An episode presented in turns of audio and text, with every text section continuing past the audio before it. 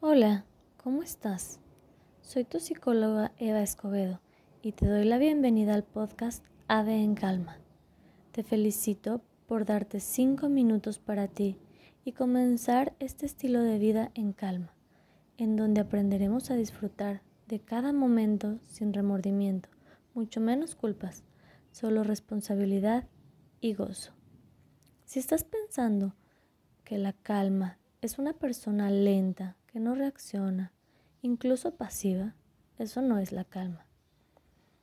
Y está bien y es importante saber lo que es como lo que no es. La calma es algo que se cultiva, que no tenemos, que no se compra en ningún lado, mucho menos nos sobra.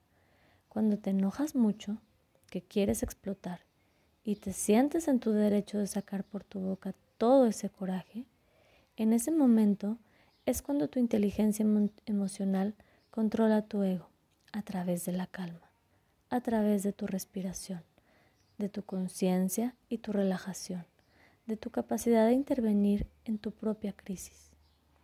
¿Cómo nos explicamos que hay personas que reaccionan positivamente ante un choque?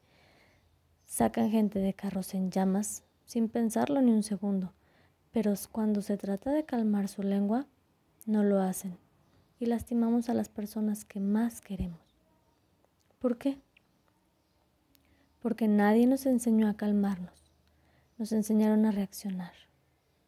Toma un segundo para pensar en las veces que has explotado y cómo te sentiste después. Ahora, imagina la misma escena, tú viéndola como en una película. ¿Qué harías diferente? ¿Cómo te ves en calma? ¿Cómo se ve la otra persona cuando no reaccionas? ¿Cómo te sientes? Tomar acción en calma no es estar tonto o dejarme.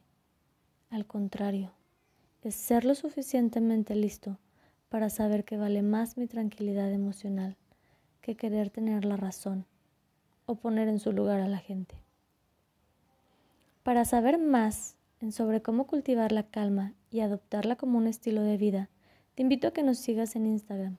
Mándame un mensaje y te envío el manual de la calma para que lo descargues de manera gratuita. De igual manera, si tienes dudas o comentarios, ideas para este podcast, envíalas y te responderé con toda calma y cariño. Yo soy tu psicóloga Eva Escobedo y te invito a que vivas como un ave en calma respirando en presente.